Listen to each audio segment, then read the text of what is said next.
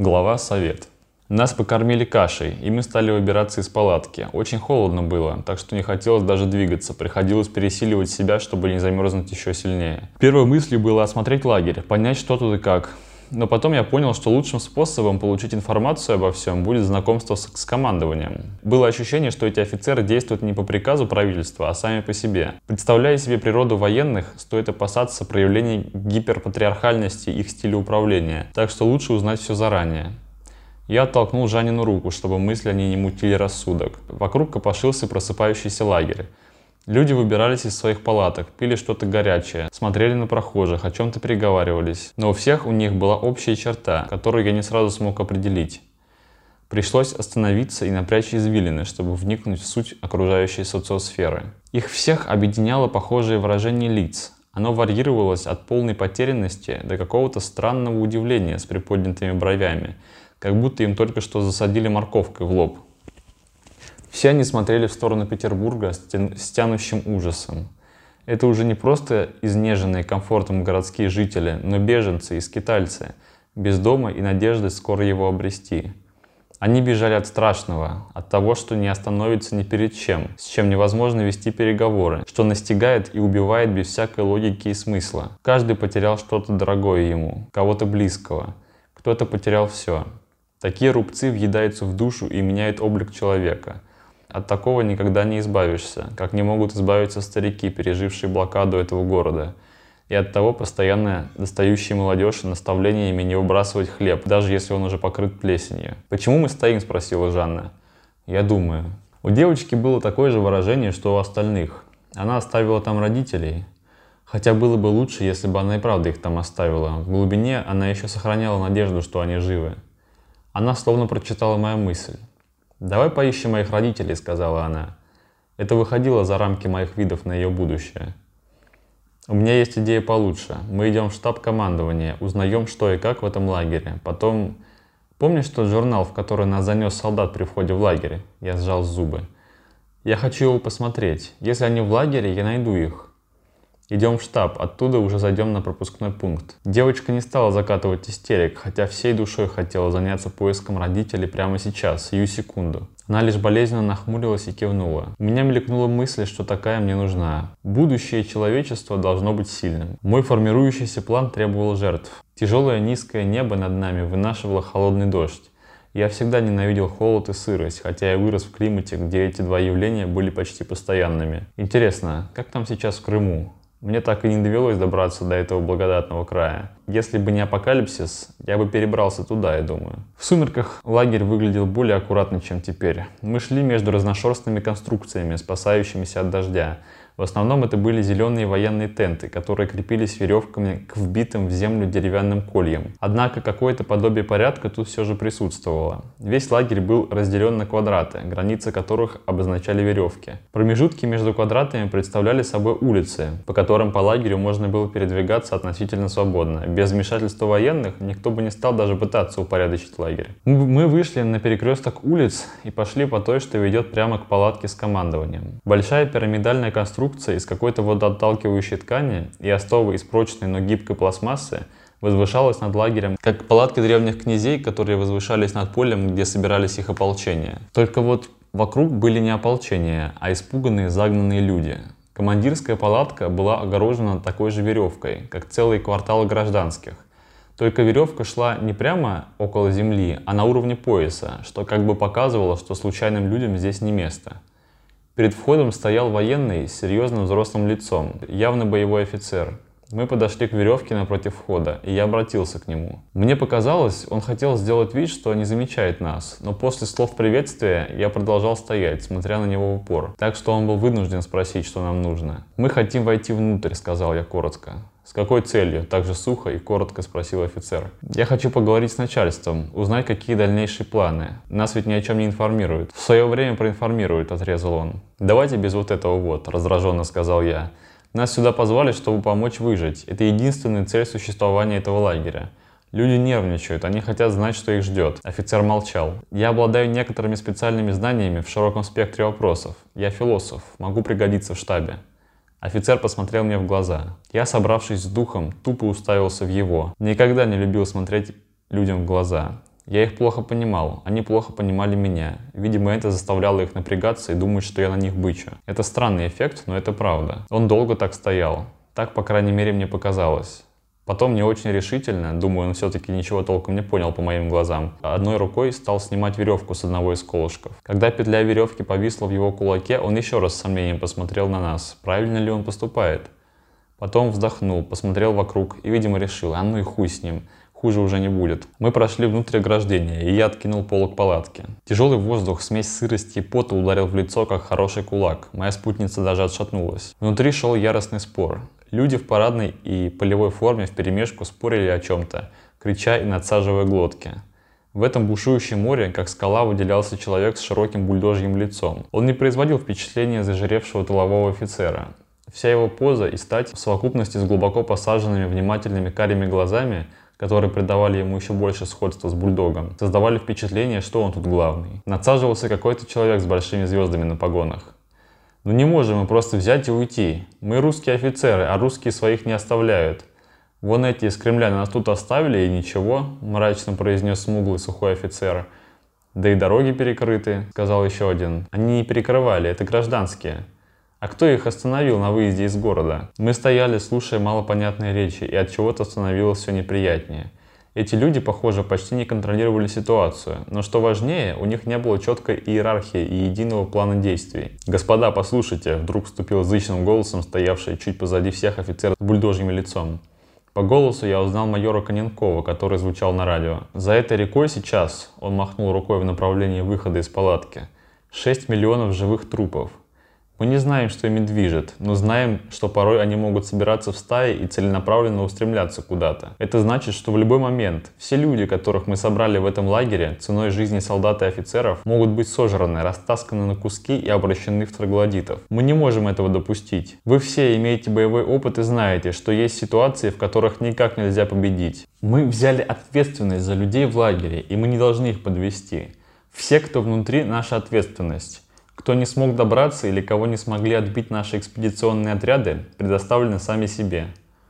Сначала было тихо, затем по нарастающей поднялась волна криков. Спор разгорался с новой силой. Кто-то яростно поддерживал майора, кто-то с пеной у рта доказывал, что задача армии защищать всех граждан. «Я думаю, майор прав!» — крикнул я. Все резко затихло. Их разозленные яростным спором лица повернулись в нашу сторону. «Вы кто такой?» — спросил офицер с большими звездами по всей видимости, генерал. Я из лагеря. Можете считать меня представителем гражданского общества. Эта фраза резанула уши даже мне самому. В такой ситуации споры о демократии были неуместны. Но я сам по себе могу кое-чем послужить общему делу. Да, и чем же вы, саркастично начал один, что вы можете, коротко спросил, перебив его генерал. Здесь много людей. Вам как-то придется взаимодействовать с ними, когда опасность будет не так очевидна. Они не военные, и вам сложно будет найти общий язык с ними. Я могу помочь в этом. У меня за плечами одна из сильнейших в мире философских школ. Я здорово покривил душой. Конечно, я не мог нормально донести до людей цели и планы командования, ведь я в обычной жизни почти ни с кем не общался. Я был гораздо дальше от населения лагеря, чем эти жесткие офицеры. Благо, обстоятельства сложились так, что проявлять все эти выдуманные мной способности мне не пришлось. «Хорошо, оставайтесь. Девочка вам кто?» – спросил генерал. «Двоюродная сестра». Будьте здесь, далеко не уходите. Возможно, вам в скором времени придется коммуницировать с гражданскими. Он отвернулся, и в зеленом полусвете палатки снова стал подниматься шум. «Это война, господа. Противник многочисленный и беспощаден. Мы должны немедленно... Нам надо уходить», — спокойным голосом, который, однако, был слышен лучше остальных, сказал майор Коненков. «Майор, я тут старший по званию. Подождите со своим мнением», — прикрикнул на него генерал. Повисло напряжение. Не, хват... не хватало, чтобы они сейчас, как бояре, стали мериться длиной рукавов, выясняя, кто главнее, подумал я. Майор прав. Нам надо убираться к чертям, пока эти ходячие трупы с вываленными потрохами не пришли сюда всем городом и не обратили всех подобных себе. Если такое количество не вомнет здесь все в землю, конечно, громко сказал я. «Вас здесь не для советов оставили», — сказал один из офицеров. «Для этого тоже я решил упереться». Впервые в жизни я по-настоящему за что-то стоял. Спасибо мертвым за это. Раз я остался здесь, я буду говорить, а вы меня послушаете. Я пробыл в этом городе с самого начала. «Начало чего?» – прозвучал издевательский голос. «С момента начала. Вы понимаете, о чем я?» Когда спор идет на эмоции, важно не поддаваться на провокации заведомо глупых вопросов, а гнуть свою линию. Я наблюдал за ними. Эти существа, троглодиты, как вы их называете, не живые. Они не являются тем врагом, с которым можно вести какие-то переговоры, которому можно что-то предложить и который отступит из-за потери. Это враг живого как категории, всего, что дышит и шевелится по своей воле. С этим невозможно воевать привычными вам методами. Эту заразу можно уничтожить, только уничтожив их всех, выкосив подчастую, не загнать, не прижать куда-то, не выдавить из какого-то района, а тотально физически уничтожить. Угроза такого порядка не то, с чем можно жить, закрывая глаза и делая вид, что этого нет. Нет, только уничтожение. Но у вас нет таких ресурсов, господа. Насколько я понял, мы одни. Вы теперь не офицеры российской армии. Вы группа людей с уникальным боевым опытом, который пригодится в выживании в условиях смертельно агрессивной среды. Я старался говорить как можно более четко, но при этом не терять оттенок пафоса, поддерживая статус свободного, но нужного человека. Уход с этими людьми отсюда не тактическое отступление, не вопрос ведения войны, войны и не вопрос офицерской чести. Это вопрос выживания всех этих людей, а возможно и всей человеческой расы, потому что никто не знает, сколько осталось живых и где они сейчас. Я вошел в раж, поэтому выпад одного из собравшихся в этой палатке офицеров сильно подкосил меня. Мы не с такими проблемами справлялись, молодой человек. Вы не знаете, на что способны наши парни. Когда мы были в Афганистане, Чечне, то было другое. То были живые люди, была обычная война. Теперь другое. Сейчас и солдат, и ресурсов недостаточно.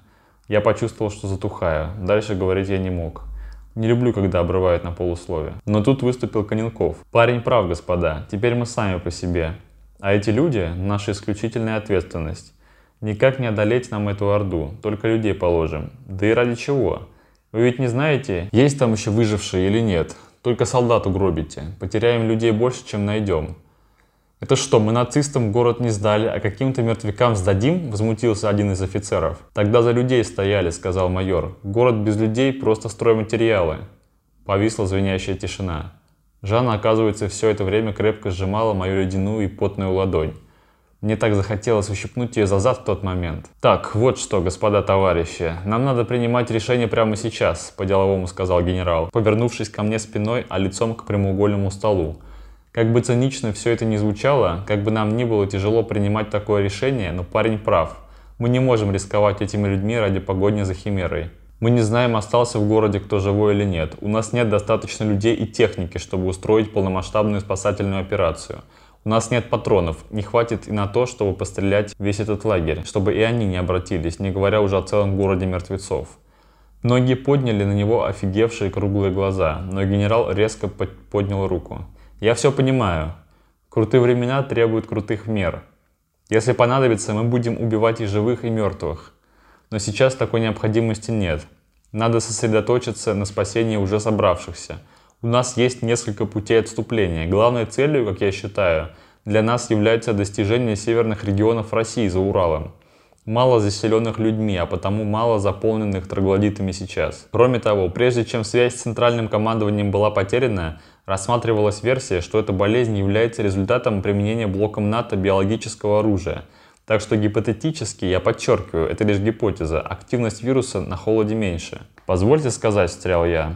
У меня кружилась голова. Мы только из города. Эти существа подвержены обычным физическим воздействиям природы на мертвые тела разложение и прочее. Возможно, если они есть на севере, то они просто не смогут двигаться зимой, а весной развалятся, как глубоко замороженное мясо при быстрой разморозке. Меня выслушали с нескрываемым раздражением. Эти люди не привыкли, что их прерывают. Но что делать? Столько войн было проиграно из надменности командующих, не желающих слушать никого, кроме своего упрямства. Это тоже может быть верно, сухо сказал генерал. Итого, оптимальным в данной ситуации считаю следующий маршрут. Он ткнул желтым ногтем в одну из карт и стал чертить им кривую линию. Споры и ругань прекратились, шло спокойное обсуждение деталей дороги. До меня долетали лишь отдельные фразы, названия дорог и городов. Я не вслушивался специально, но основные пункты врезались мне в память. Я повернулся к Жанне и посмотрел ей в глаза. Не помню, что я там увидел, но внутри меня пошевелился внутренний кот. Это было что-то теплое, даже обжигающее. Гордость? Может быть. Мы пришли сюда, чтобы посмотреть на людей, которые управляют этим лагерем. Но я сделал больше. Сделал интуитивно, но очень был собой доволен. Теперь можно вернуться в свою палатку, точнее в палатку Василия, и, поднаб... и поднабраться сил для дальней дороги. Судя по услышанному, у них была техника, но чтобы вести, но чтобы вести всех ее не хватит. Не хватит даже, чтобы вести весь этот багаж. Палатки, еду, одежду и так далее.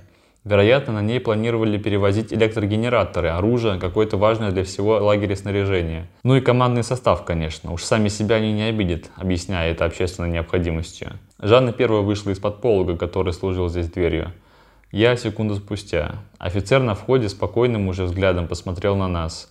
Раз мы там долго пробыли, значит все в порядке. Отсюда хорошо просматривался мост, по которому мы прошли, заходя в лагерь. Жанна напомнила о моем обещании пойти поискать в журнале имена ее родителей. Я наморщился, но отказаться было нельзя. На краю сознания у меня мелькнуло ощущение, что в стороне моста творится что-то неладное, но до фокуса внимания это впечатление не дотянулось. Мы прошли утренний маршрут наоборот, только свернули не к палатке Василия, а к мосту. Когда нас от заветного журнала отделяло всего метров сто, я услышал громкий окрик.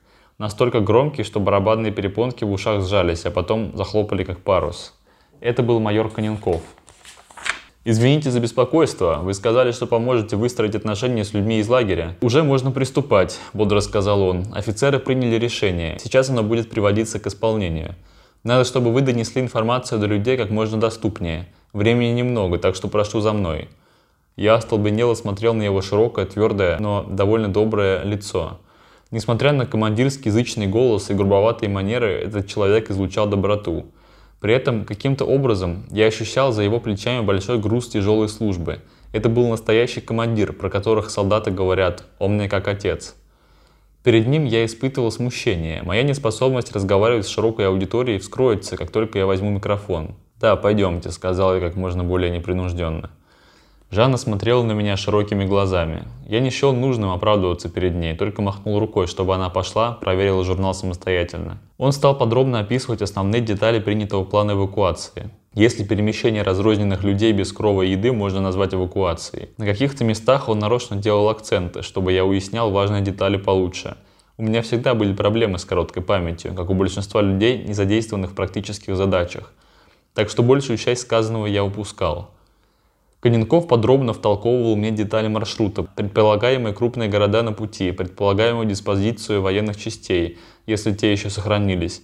Не знаю, зачем это было нужно. Может быть, майор думал, что я облеку эти сухие факты в литературную форму. Главное, что я тогда запомнил, что все дороги поначалу должны вести к Ярославлю. Это было что-то вроде перевалочного пункта на нашей дороге скорби. Как бы невзначай он намекнул, что в своей речи я должен дать людям понять, что у них в лагере есть командование, которое неплохо бы слушаться, иначе все умрут. Я тогда еще подумал, что такое количество не имеющих представления о выживании вне стен дома людей в принципе не жизнеспособно. Обреченными как раз являются те, кто в таком количестве собрался на ограниченном пространстве. Тут тебе и эпидемия, и мародерство, и растянутость лагеря в пути, и банальная преступность. А у офицеров просто недостаточно стволов, чтобы поддерживать порядок. Но они, видимо, были преисполнены уверенности в своих силах. Начинался маленький холодный дождик. Мерзкие тучи, как всегда, очень вовремя выпустили из своих утроп этот бич наших широт мы пришли на небольшой участок поля, отрезанный от остальной яркими лентами с надписью «Вооруженные силы Российской Федерации». Тут расположилось несколько бронированных джипов «Тигр» и два бронетранспортера, к которым тянулись провода. «Вы поедете на этом», — сказал майор, показав на джип. «Запомните номер. А сейчас вам сюда». Он ткнул пальцем в направлении бронетранспортера с кучей проводов, сходящихся на крыше. «Там уже в курсе». У меня подобрались яйца от страха и напряжения. Еще этот дождь успел намочить свитер, что мне выдала семья Василия, так что пробирало до костей. На деревянных ногах я направился ко входу во внутренность БМП.